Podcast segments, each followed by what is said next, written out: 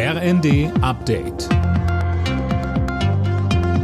Stündlich neu. Auf den Punkt informiert. Ich bin Linda Bachmann. Guten Abend.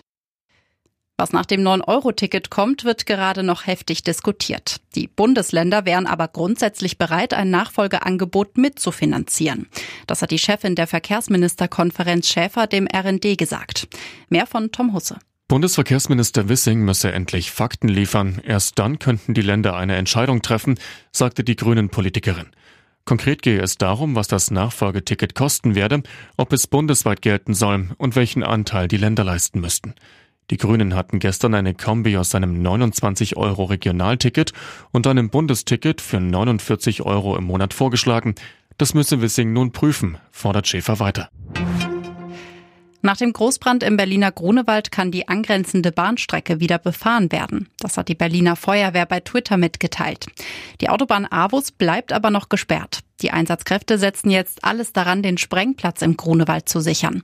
Dort war das Feuer vor zwei Tagen ausgebrochen. Feuerwehrsprecher Thomas Kirstein sagte bei NTV. Der Sprengplatz ist weiterhin unser Einsatzschwerpunkt. Dort sind jetzt insgesamt drei Hotspots definiert worden, die jetzt mit äh, Wasser gekühlt werden müssen. Das erfolgt aber alles mit einem Roboter. Es darf dort niemand gefährdet werden. Die Gefahr ist weiterhin gegeben.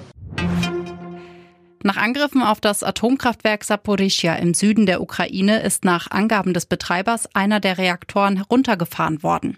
Für die Luftangriffe machen sich die Ukraine und Russland gegenseitig verantwortlich.